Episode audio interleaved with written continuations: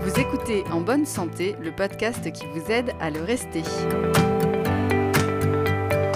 Cet épisode vous est proposé par le mutualiste Acoris Mutuel. Bonjour et bienvenue dans ce podcast. Je m'appelle Léa et aujourd'hui, je vais vous donner les clés pour bien dormir. Le sommeil joue un rôle clé dans la récupération physique et intellectuelle, mais aussi dans notre bien-être. Pourtant, les Français ne dorment pas assez. Moins de 7 heures par nuit en moyenne, et de nombreuses personnes ont des difficultés pour s'endormir ou se réveillent parfois plusieurs fois au cours de la nuit. Alors, pour vous aider à bien dormir et mettre toutes les chances de votre côté, je suis allée demander des conseils au docteur Rachel Debs, neurologue au CHU de Toulouse et spécialiste du sommeil. Écoutez son premier conseil, il est lié à nos habitudes. Qu'il faut surtout, c'est important, donc je vous disais, euh, on a un sommeil qui est individuel et on a un rituel d'endormissement qu'on a acquis dans la petite enfance et qu'il faut aussi respecter. Or, on est tous différents et on va tous avoir des façons de procéder différentes pour s'endormir. Si j'ai pris l'habitude de lire avec peu de lumière, il faudra que je respecte ça tout le long de ma vie. Si je préfère m'endormir avec les volets clos, je ferai ça. Dans les pays nordiques, ils ont plutôt l'habitude de laisser les volets ouverts, ils arrivent à s'endormir. Il faut dire que le sommeil a une forte composante culturelle, mais aussi historique.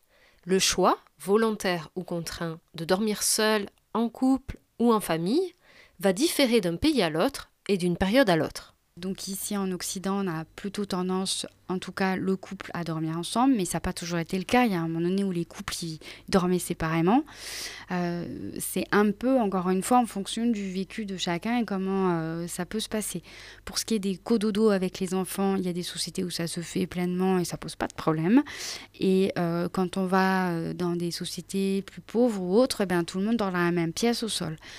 Donc c'est un peu pareil, c'est-à-dire qu'il n'y a pas de règle absolue, il faut essayer de s'adapter à ce qu'on a comme possibilité et essayer de faire au mieux. Mais justement, pour faire au mieux, quels sont les conseils à suivre, concrètement, à la maison, pour créer les bonnes conditions pour bien dormir?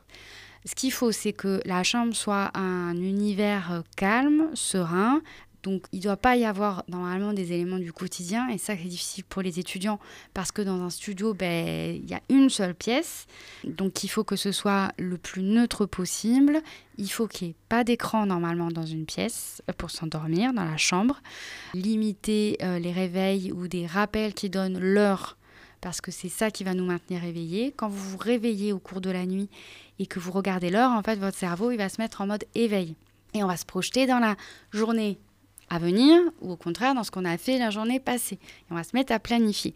Alors que si vous regardez pas l'heure, mais vous savez pas quelle heure il est, vous restez entre deux et vous replongez dans le sommeil. On vient de le voir, les écrans n'ont pas leur place dans la chambre. La lumière bleue qu'ils produisent peut retarder l'endormissement. Et leur impact est particulièrement important chez les enfants. L'utilisation des tablettes ou des boîtes à histoire n'est pas recommandée par la spécialiste du sommeil. Si c'est les parents qui viennent avec un livre, c'est un moment agréable et euh, chaleureux d'être avec quelqu'un quand on va s'endormir. Donc forcément, le concept de s'endormir, ça éveille des souvenirs heureux. Que seul à brancher ma tablette ou à regarder, c'est pas tout à fait pareil pour la suite. Et surtout, c'est que cette habitude-là que vous allez avoir va conditionner vos endormissements futurs. Donc si j'ai pas ma tablette, si j'ai pas ci, si j'ai pas ça, comment est-ce que je fais pour m'endormir? Normalement, on est censé arriver à s'endormir un peu partout. Les adultes aussi doivent laisser de côté leur téléphone. Il est même conseillé d'éteindre ces écrans une à deux heures avant d'aller au lit. Autre conseil pour bien dormir, vérifiez la température de votre chambre. Rachel Debs. On conseille une température de 19 degrés pour bien s'endormir dans une chambre. Alors, difficile avec les beaux jours, à fortiori avec le réchauffement climatique, qui fait que néanmoins pour s'endormir, votre corps doit baisser en température pour enclencher de manière automatique le sommeil. C'est d'ailleurs pour cela que l'on recommande de ne pas faire de sport en toute fin de journée. Si j'ai fait un exercice physique avant d'aller me coucher, mon corps il va mettre deux heures avant de baisser en température et pour pouvoir m'endormir sereinement. Donc faire du sport tardivement, si je termine je sais pas, à 9h30 ou 22h, je ne peux pas m'endormir avant minuit, c'est normal. Mais cela ne signifie pas, bien sûr, qu'il faut bannir complètement cette activité. Pratiquer une activité physique quotidienne pendant au moins 30 minutes bénéfique pour la santé et aide à l'endormissement le soir venu. Il faut tout simplement bien choisir l'heure à laquelle on pratique et éviter de préférence les 3 à 4 heures qui précèdent le coucher. Côté alimentation, il faut aussi adopter quelques règles simples, comme ne pas manger de repas trop copieux ou éviter les boissons énergisantes. Dernier conseil de la neurologue, être à l'écoute des signes du sommeil.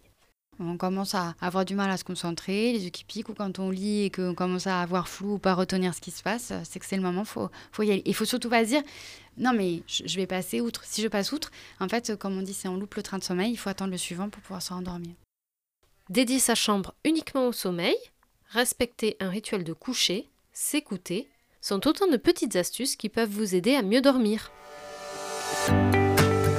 Venez d'écouter En bonne santé, un podcast du mutualiste Acoris Mutuel.